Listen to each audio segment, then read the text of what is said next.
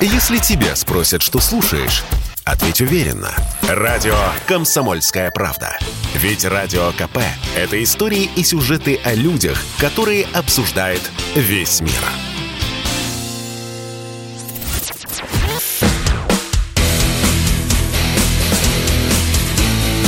Программа с непримиримой позицией. Утренний Мордан. Всем здравствуйте! В эфире радио «Комсомольская правда». Я Сергей Мордан. Да-да-да, мы снова начали трансляцию на вражеском Ютубе, на новом Ютуб-канале, который называется... Так, как он называется? Подождите. Мардан эфир он называется. Я запутался. Их всего уже три было. Сейчас мы вещаем на Мардан эфир. Поэтому, если вам нравится, если вам удобно, то не забывайте подписаться, не забывайте нажимать кнопку «Нравится». Так, а также идет трансляция в телеграм-канале Мардан, идет трансляция ВКонтакте, в Дзене. На Рутюбе нет, не идет трансляция. Ну да ладно. А я не буду злорадствовать. А чего ж тут злорадствовать? Там тоже, в общем, сидят э, патриотичные русские люди пытаются наладить то, что наладить нельзя. Мы поговорим сегодня, естественно, о политике, о геополитике, об Украине, не поверите, но хотел бы я начать с фантастической новости. Вот некоторые продолжают переживать, что Европа от нас отгородилась, или мы от Европы отгородились, поскольку нарушили все возможные международные правила. Но вот какая мысль пришла мне в голову, когда я прочитал заголовок в газете «The Telegraph» британской. Может быть, это и неплохо. Читаю. Стелла Кризи – это женщина, какой-то вот известный борец э, за права, цитирую ее, «А, Роулинг, это писательница, автор а, книжек про Гарри Поттера, не права. У женщины может быть пенис. Ну и дальше продолжается вот это вот а, то самое. Я понимаю, что вы забыли уже. А полгода назад, до войны, мы как-то обсуждали нелегкую судьбу Джоан Роулинг, которая посмела написать у себя в социальных сетях о том, что женщина — это женщина, мужчина — это мужчина. Ну, в общем, а, это у них называется трансгендерофобия. Ну, вот что-то такое. Вот если ты отрицаешь а, постулат, что у женщины может быть пенис, значит, ты Гитлер. Вот ей напоминают, что вы, мадам Роулинг, Гитлер. Ну, а мы-то Гитлеры тоже, но совершенно по другой причине делаем вывод. А нехай они как-нибудь сами там без нас, а мы тут по-простому, по-рабоче-крестьянски. Сейчас доразберемся с Украиной. Начнется мир, восстановление, и все будет хорошо. Ну, по крайней мере, на ближайшие сто лет я на это очень рассчитываю, честно говоря. А, по поводу военных действий те, кто следит за военными действиями, те, кто ежедневно смотрит Юрию Подоляку, они в моих э, комментариях э, категорически не нуждаются, я отдаю себе в этом отчет. Вот. Я не умею читать тактические карты, я путаюсь, до сих пор еще путаюсь в названиях населенных пунктах, э, продолжаю утверждать, что Лиман находится через реку от Северодонецка и не твердо помню, где Лисичанск. Но, правда, я помню твердо, что уроженцем города Лисичанска был Клим Ворошилов, между прочим. А поэтому освободить э, этот город, э, конечно, священный долг и обязанность э, каждого человека левых убеждений. А таких у нас в стране абсолютное большинство. И даже те, кто топил за свободную экономику и даже голосовал за какой-нибудь СПС в лохматые времена, все равно, в общем, где-то в глубине души тепло относится и к Владимиру Ильичу Ленина и тоскует по тем временам, когда у них в кармане был либо членский билет в ЛКСМ, а некоторым, кому особенно повезло, и э, билет Коммунистической партии Советского Союза. Вот. Но тем не менее, что должны знать все остальные? Кто не хочет загружать э, свою голову, ну, мягко говоря, избыточной информацией на самом деле. Давайте я вам а, процитирую нескольких уважаемых специалистов, не ангажированных, то есть они не наши и говорят не по-русски, и пишут не по-русски. Вот что пишет профессор Федерального университета Бундесвера в Мюнхене. Входит в состав вооруженных сил Германии Карло Массала. Карло Массал уверен, дальше цитирую, что Москва достигла серьезных успехов за время проведения на Украине. Об этом он заявил в интервью агентству ДПА. По его мнению, Россия успешно изменила свою стратегию в ходе противостояния на Донбассе, сосредоточив войска в определенных районах. Кроме того, в ВСУ не хватает тяжелого вооружения, добавил Масал. Но это ритуально, про это мы сегодня тоже поговорим. Таким образом, продолжает профессор Масала, для президента России все складывается благоприятно, и вступать в какие-либо переговоры с Украиной ему просто не нужно. Вы не поверите, это говорит э, уважаемый немецкий профессор которого еще полтора месяца назад, которого еще месяц назад за такие слова выгнали бы из военного университета Бундесвера отняли бы у него кредитную карту, заблокировали бы ему все счета, номер социального страхования и отправили побираться. Но ему тоже никто бы ничего не подал бы. А вот поди ж ты, всего лишь 30 мая 2022 года, и уважаемый профессор смеет говорить вещи о том, что, в общем, на самом деле у Путина все складывается неплохо, и нет никаких причин ему вступать в переговоры с Украиной. Удивительно, да? А другой э, немец, э, генерал в отставке Роланд Катер в интервью телеканалу Die подчеркнул, что российские войска в Донбассе изменились в качественном отношении и следует ожидать новых российских успехов в Донбассе, полагает генерал Катер. Дальше я могу вам процитировать э, восхитительный пост э, Рамзан Кадырова, который он опубликовал э, позавчера вечером, о том, что русские солдаты, в общем, уже взяли Северодонецк. Но это частности. И взятие Лимана при всей его важности, Красного Лимана, точнее, извините. И... Э, почти что полное освобождение городской застройки Северодонецка. Там еще большая промзона есть. Поэтому говорить о том, что Северодонецк взят, э, ну, чисто с формальной точки зрения, преждевременно. Это все важно, это интересно, это бодрит, это важные победы.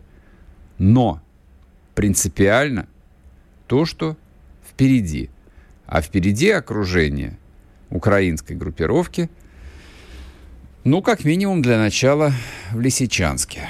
Это порядка 10 тысяч солдат. Практически начиная с пятницы, субботу, воскресенье, украинские паблики писали об этом а, каждые 2-3 часа а, о том, что Зеленского уговаривают отвести войска, пока еще не поздно, уже поздно, сразу, вот, э, извините, предупрежу для того, чтобы эти люди просто не попали в окружение и в конечном счете не были уничтожены или не сдались в плен. То и другое, в общем, мягко говоря, не очень хорошо с политической точки зрения. С политической точки зрения. Ну так эту историю, в общем, как бы формулировали для украинского президента. То есть и в том, и в другом случае для него это будут дополнительные ненужные проблемы. Он не послушал. Он не стал этого делать. Сейчас, насколько я могу судить, по крайней мере, из той информации, которая доступна, отводить войска уже поздно. Уже поздно. А, единственный мост, э, который не разрушен, а, обстреливается. Единственная дорога, по которой теоретически можно ехать, она, то, что называется на военном языке, находится под огневым контролем. И водители грузовиков отказываются по ней ехать, просто отказываются. Это пишут украинские паблики. Потому что вероятность того, что тебя расстреляют из крупного калибра, она стремится примерно к 100%. Вот, собственно, так вот. Вот примерно такой сценарий. Итак, по факту, то есть почему э, такая смена тональности в комментариях э, европейских лидеров общественного мнения, экспертов, не лидеров.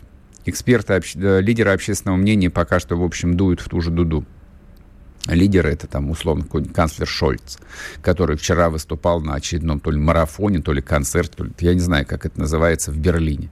Выступал он на английском языке, а, опять говорил, что, а, значит, Украина, мы с вами, а, мы не позволим Путину победить. Это цитата. Мы не позволим Путину победить. Ну, окей, хорошо, ладно.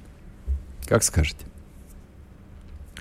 Но эксперты говорят совершенно другие вещи. Эксперты многое себе могут позволить говорить, они не являются заложниками рейтингами, рейтингов, они совершенно не, у них нет необходимости обращать внимание на то, как меняется, так сказать, мироощущение избирателей. У них нет избирателей, у них нет выборов, поэтому люди, в принципе, могут говорить то, что становится позволено говорить, ну и, собственно, то, что невозможно серьезному человеку отрицать. А если ты являешься военным аналитиком в таком а, приличном заведении, как э, университет Бундесфера, а это известный, в общем, довольно такой вот нау, нау, научной организации, условно научной организации, то какой смысл-то отрицать очевидное? Ну да, смена стратегии, точнее не так, смена тактики, которая произошла в действиях российской армии, в общем, показывает э, ошеломительные.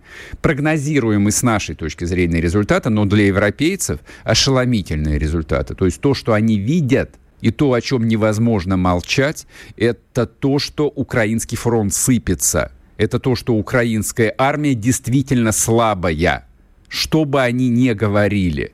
То, что Украина не в состоянии противостоять гигантской, страшной, мощной военной машине России. Просто не может, не в состоянии. И судьба Украины и украинской армии уже предрешена. Один вопрос, который вот э, нынче обсуждается в кабинетах, и что же с этим делать? Поговорим об этом после перерыва. Пока что подпишитесь на YouTube-канал Мардан Эфир. Спорткп.ру О спорте, как о жизни.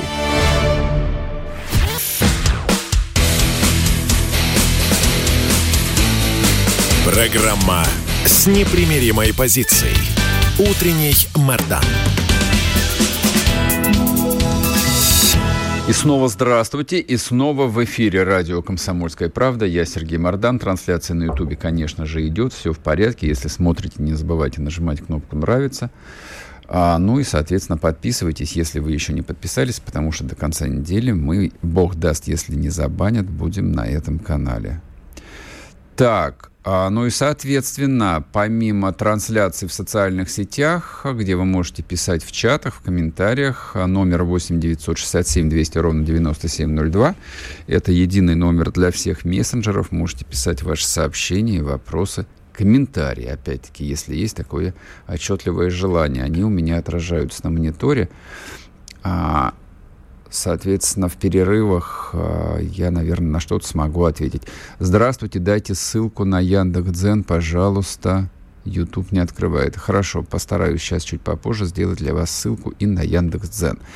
А продолжу, продолжу. Что, собственно, вот перед какой картиной мира оказывается Европа? Да на самом деле все оказываются. А, украинские люди, принимающие решения, хотя нет, я не уверен, нет. Я хотел сказать, что и украинцы понимают, перед какой, какая картина мира перед ними открывается, но осекся. Нет, я думаю, что не понимают даже люди, которые, ну, способны к анализу, были способны к анализу, ну, во-первых, они являются заложниками того эмоционального фона, который э, формировали все эти три месяца, плюс который сформирован вокруг них. Некоторые люди являются заложниками обстоятельств, политики, принятых решений, взятых на себя обязательств. Вот если говорить о том же Зеленском, нет, у меня нету даже тени сочувствия к нему. Более того, я абсолютно убежден, что и Зеленский вместе с Порошенко и всеми остальными э, прошлыми и нынешними руководителями Украины должен быть осужден и расстрелян согласно законам ДНР. Я в этом свято совершенно убежден. То есть люди, которые принимали решение о собственно, вот эскалации такой войны в таком масштабе, естественно, должны отвечать.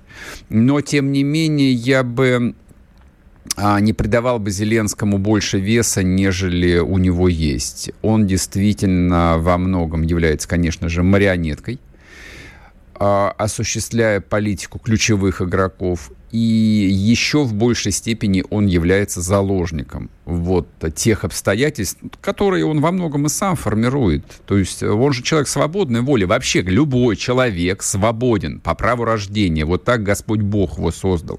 Выбираешь черное или белое, налево пойти или направо.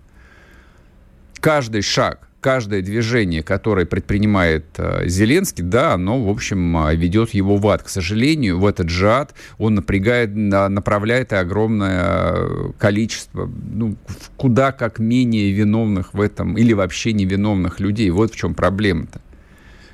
Но движется он вот в общем потоке, из которого свернуть ему уже не удастся.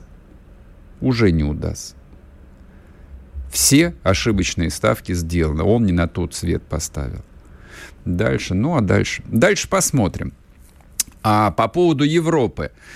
А вот эти вот заявления а, военных а, политических европейских экспертов, они же происходят а, на фоне довольно важных других а, решений о которых тоже невозможно молчать, которые являются публичными, о которых так или иначе приходится говорить.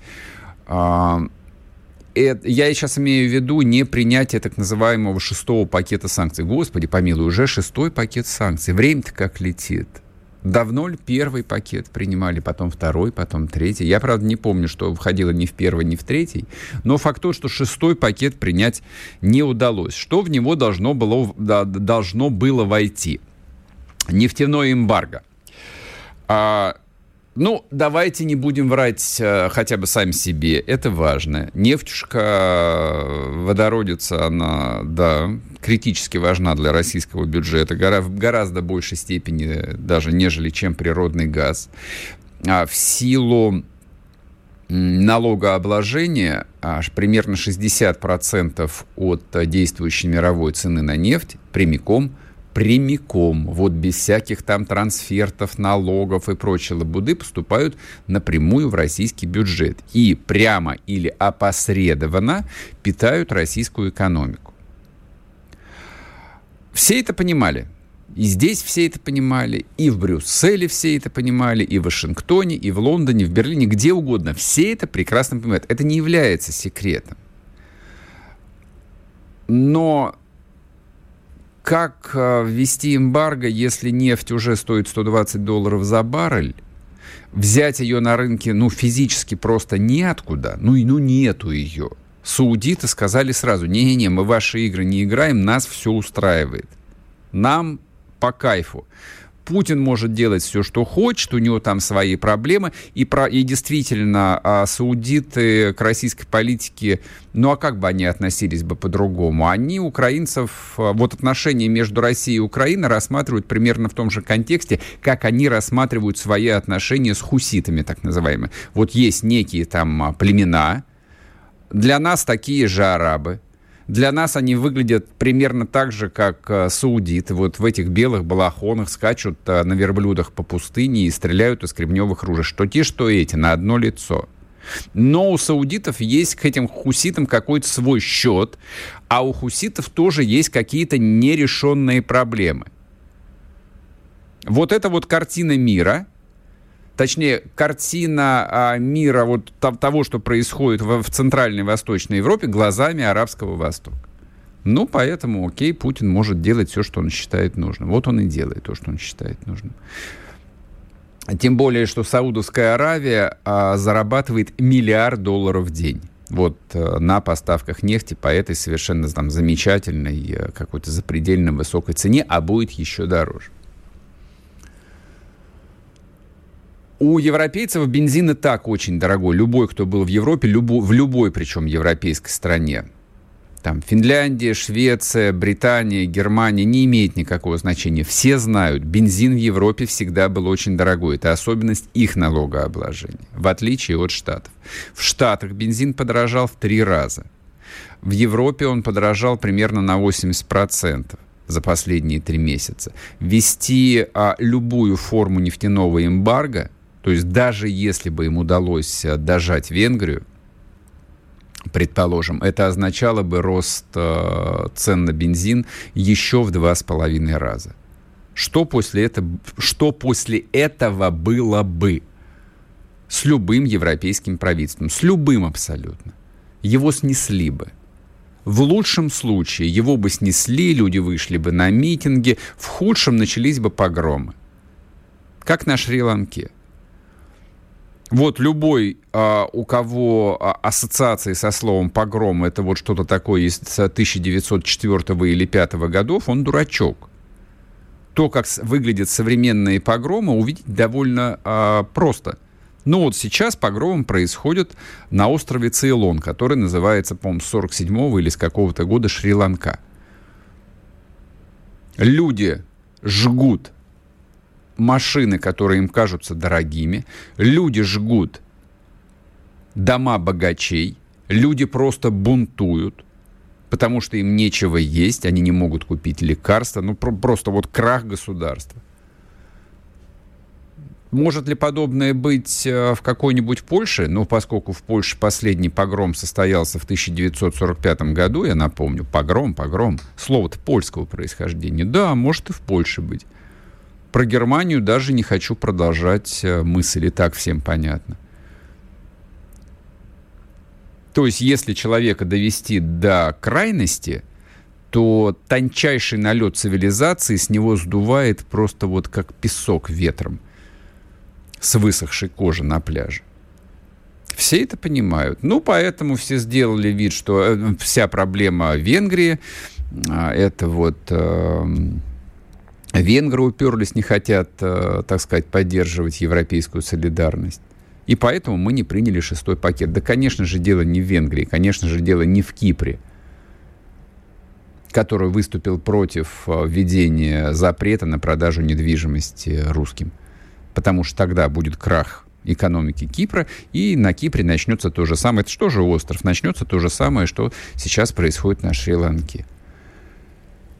Это просто удобное объяснение. А неудобное объяснение заключается в следующем. Попытка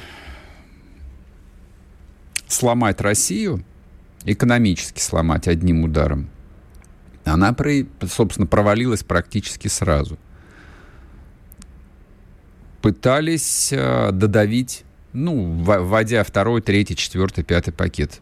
Очевидно, что не работает. Очевидно, что кризис, который накатывает на всю мировую экономику, будет и так иметь тяжелейшие последствия для всего мира. Но для Европы он может быть просто фатальным. Вот, собственно, вся вам картина того, что происходит на Украине и что происходит вокруг Украины. Вот. А вообще все будет хорошо. Я думаю, что в ближайшие дни будет окружена группировка в Северодонецке. Наши побеждают, э, вот, наши убивают врагов, как говорит Владлен Татарский. Вот, и победа будет за нами. Сейчас будет короткий перерыв на новости. Подписывайтесь и на YouTube подписывайтесь, и на телеграм-канал Мардан подписывайтесь. И продолжим, конечно же. Радио «Комсомольская правда». Мы быстрее телеграм-каналов.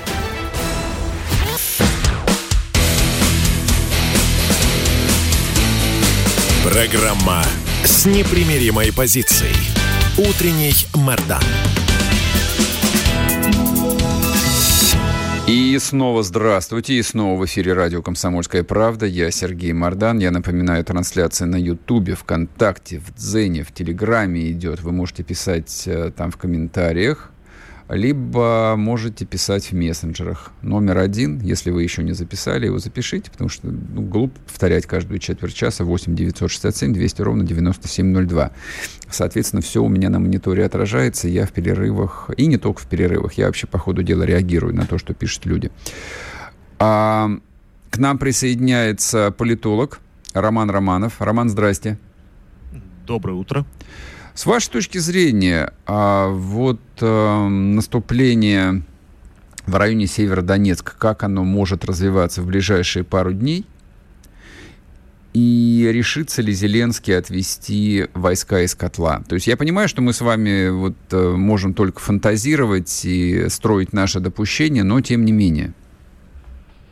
Ну, в первую очередь нам надо понять, что конкретно происходит в Северодонецке, поскольку сведения а, относительно состояния дел на текущий момент там достаточно сильно разнятся. То есть буквально позавчера мы имели данные, что Северодонецк практически полностью занят российскими вооруженными силами и народной милицией Луганской Народной Республики. А, чуть-чуть позже появились сведения, что не совсем эта информация соответствует в полной мере, но тем не менее становится понятно, что вопрос взятия Северодонецка это вопрос времени на самом-то деле, поскольку и ВСУ не имеют достаточно высокой мотивации для полного контроля этого населенного пункта, прекрасно понимая, что российские вооруженные силы все-таки его возьмут и зачистят mm-hmm. от присутствия ВСУ. А с другой стороны, э, кроме понимания ВСУ, есть и замечательная мотивация от э, народной милиции Луганской Народной Республики все-таки зачистить свою территорию от присутствия ВСУшников э, на территории ЛНР. По, во многом даже, собственно, зачистка этой территории, э, она станет по факту выполнением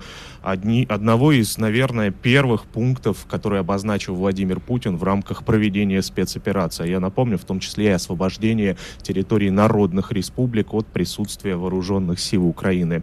А, на самом-то деле здесь уже нужно смотреть на мотивацию господина Зеленского и высшего командования вооруженных сил Украины. У них ровно есть два пути. Один путь — это создать новый большой Мариуполь и на территории агломерации Лисичанска, Северодонецка вновь выстраивать длительную систему обороны, но так или иначе представители ВСУ, которые будут находиться внутри этого большого котла, э, прекрасно будут понимать, что исход будет только один. Сколько бы они там ни находились на этой закрепленной территории, сколько бы ни сопротивлялись, собственно, никто ее не деблокирует, никто не освободит этот котел, а впоследствии замкнутым там представителям военной машины Украины придется либо сдаваться, либо, собственно, ложиться в землю. Никаких альтернативных вариантов здесь не будет. С другой стороны, сами военные, присутствующие на территории Северодонецка, украинские, прекрасно понимают, что этот вариант им особо-то и не светит каким-то благополучием. То есть те части, которые находились там ранее, они уже не, ранее, не раз записывали видеообращение в адрес господина Зеленского и командования ВСУ, заявляя, что, ребята, вы о чем вообще думаете? У нас нету ни снабжения, у нас нету ни нормального оружия, у нас нету ни обновления личного состава, мы не хотим ложиться в землю. И буквально отказывались исполнять ряд приказов со стороны э, и господина Зеленского, и командования вооруженными силами Украины. И тут возникает как раз-таки второй вариант, который заключается в том, что э, нужно эвакуировать тот контингент военный, который там находится, и отодвигать его в сторону туда, дальше, на запад, возможно, к Бахмуту, а возможно еще западнее в сторону, например, Славянска, Краматорска. И здесь становится понятно, что, в принципе, ВСУ могут воспользоваться этой стратегией, поскольку нечто подобное мы видели совсем недавно. Давайте вспомним, как развивались бои за Красный Лиман. Да, это немного другое направление, ближе к Изюму, но, тем не менее, там тоже становится понятно, что, в принципе, ВСУ не готовы драться за каждый населенный пункт до последнего. Там что произошло? Массовое отступление представителей украинской армии дальше дальше в сторону Славянска, в сторону Краматорска, на юг от Красного Лимана. И здесь, в принципе, вырисовывается, что Украина может создать так называемый второй рубеж или вторую линию обороны на текущий момент, прекрасно понимая, что вот этот мешок, в котором находится Северодонецк, Лисичанск, Золотое, удерживать это долгое время не получится, а терять э, достаточно закаленных, подготовленных бойцов это тоже не лучший вариант, как с точки зрения стратегической ситуации на фронте, так и с точки зрения зрения их мотивации. Поэтому отступление в сторону Славянска-Краматорска в принципе вполне реально. Но тут уже в роль такую мотивация вступает политическая.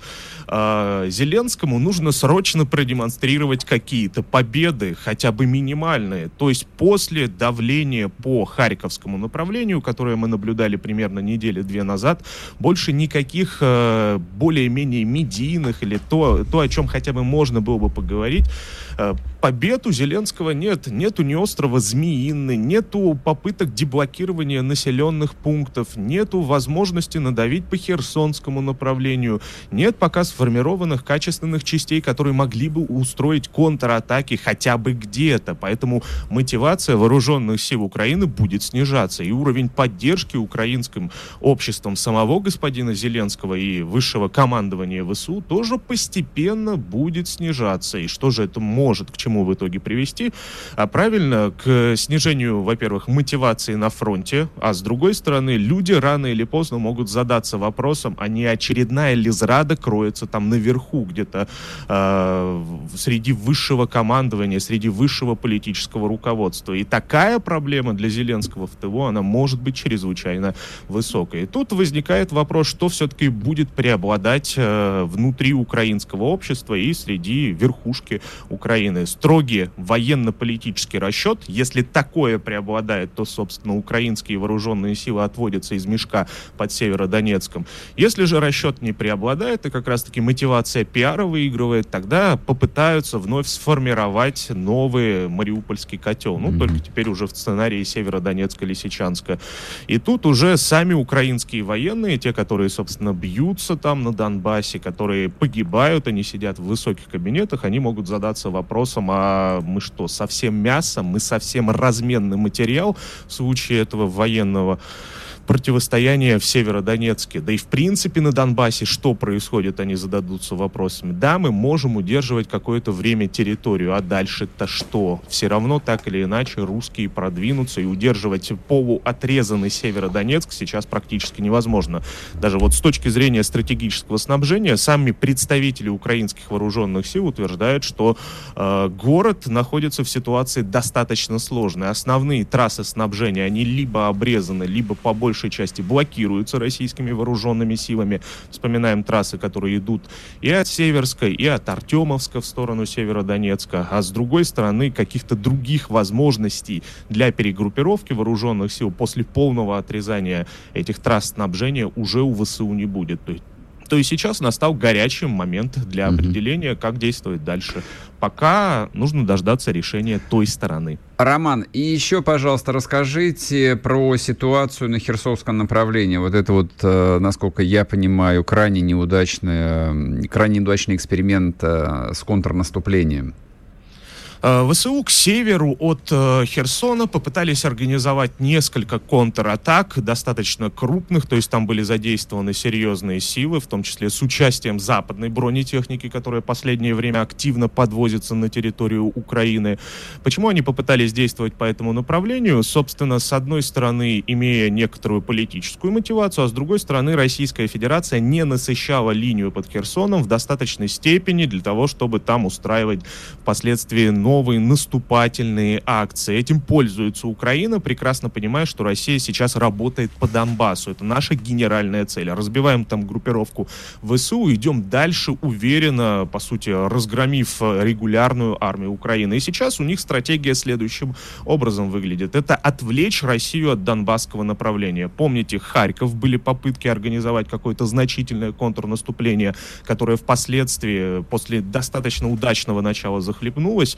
А, сейчас провали, э, да, сейчас провалилась, захлебнулась. И то же самое мы видим под Херсоном. Да, были попытки с севера организовать наступление, но в итоге э, ничего не получилось. Серьезные потери в личном составе, в бронетехнике и в попытке. Генеральная задача для ВСУ там была отодвинуть российские вооруженные силы в сторону Днепра, э, прижать нас э, к правому берегу и возможность, э, наверное, для ВСУ рассматривали там взять под контроль, собственно, правый берег в итоге, для того, чтобы российские вооруженные силы оказались по другую сторону и появился такой естественный рубеж обороны.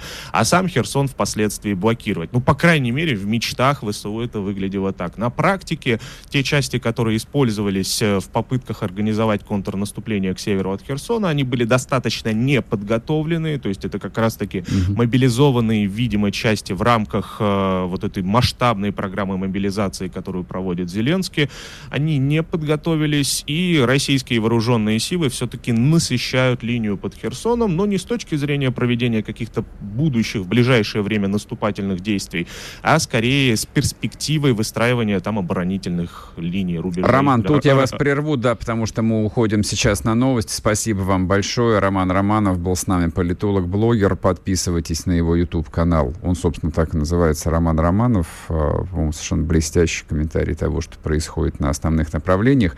По поводу Херсона я добавлю свои 5 копеек. Там совершенно чудовищный разгром.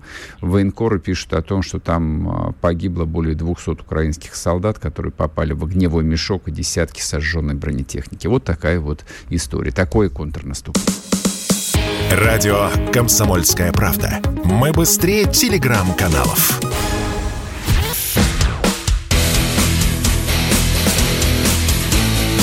Программа с непримиримой позицией. Утренний Мордан. И снова здравствуйте, и снова в эфире радио «Комсомольская правда». Я Сергей Мордан. Спасибо, что пишете комментарии. Обратная связь – это очень важно. А вы можете писать, э, ну, собственно, вот на всех платформах, где идет трансляция, вы можете писать э, и в мессенджеры.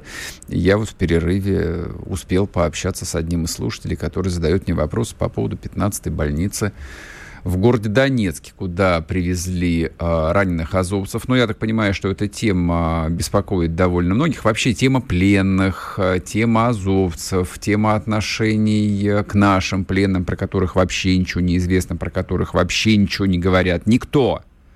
Ну, наверное, она волнует. Давайте поговорим. А, я вот за три месяца, в принципе, э, стал поспокойнее, разучился реагировать э, на любой информационный вброс, который появляется, так, то, что называется, на радаре.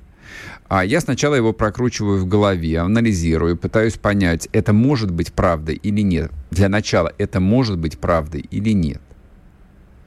Поэтому вот истерить э, насчет того, что наших раненых повыкидывали из 15-й больницы в Донецке и на их места положили э, пленных с Азов стали, я бы не стал бы. Я бы не стал бы. Раненым в любом случае оказывается помощь, в том числе и взятых в плен раненых украинских солдат. Конечно, им помощь оказывается не только в Донецке, не только в 15-й больнице. Вот в субботу я разговаривал э, с Абхазом, э, с легендарным командиром батальона «Пятнашка», вот он а, действительно говорит, что количество пленных на том направлении, где воюет он, а, совершенно чудовищно. Их некуда девать, банально. Все СИЗО Донецкой области, ДНР, забиты пленными сейчас. И ранеными в том числе. И их подлечивают. Людям не дают умирать, просто истекать кровью. Это нормально, это правильно. Мы не фашисты, в отличие от принципиальная разница. Мы не фашисты. Это то, что в голове должно быть у любого человека, и никому не позволяйте э, там подвергать сомнению эту аксиому. Но я никогда в жизни не поверю в то, что пленным азовцам, тем более азовцы, это слово такое уже нарицательное, это мем, это символ. Это пленные с Азов стали. Там не только азовцы. Азовцев там, дай бог, если процентов 20 издавшихся в плен. Никто им не делает никакую физиотерапию. Никто меня в этом не убедит. Но поскольку вот нету достоверных данных, нету у меня лично людей, кому бы я на 100% мог бы доверять там, на месте, я могу только анализировать ту информацию, которая поступает. Никто не заставит донецких врачей, никто, ни один начальник ни донецкий, ни московский, ни один начальник не сможет заставить донецких врачей делать там физиотерапию и разрабатывать онемевшие пальцы сдавшимся плен ВСУшникам. Невозможно. Донецк под обстрелами каждый день. Там вчера были такие обстрелы, которых они не видели 8 лет. И бьют, да, бьют из импортной, из импортной артиллерии по районам, куда, повторяю, 8 лет снаряда не долетали. И вот вы верите в то, что эти люди, которые все эти 8 лет в Донецке прожили, они делают физиотерапию пленным с Азовстали. Что, серьезно? Вот вы, вы, взрослые, в это верите? Я нет, я не верю в это. Я в это не верю. Но вот что меня нервирует, мягко говоря, то, что у меня вызывает вопросы, то, чего я не понимаю категорически, это почему вопрос с нашими пленными совершенно ушел из повестки. Никто по этому поводу не высказывается. Вообще никто. Да, на фронте происходят а, такие вот а, рабочие неявные обмены. Те пленные, которые не доезжают до глубокого тыла, время от времени они между собой меняются. Но мы же не знаем, а сколько всего находится в плену наших солдат. Эта информация не публикуется. По крайней мере, я не слышал ее два месяца. Чтобы кто-то, Коношенков это, или какая-нибудь Москалькова, или какой-нибудь сенатор уполномоченный, я не знаю, какой-нибудь омбудсмен, черт побери, сказал бы, в украинском плену находится столько-то, столько-то наших солдат. Мы через Красный Крест там добились э, возможности их посетить. Никто об этом не говорит. Почему? Есть ли контакты? Ну, время от времени же большие руководители высказываются по поводу переговоров.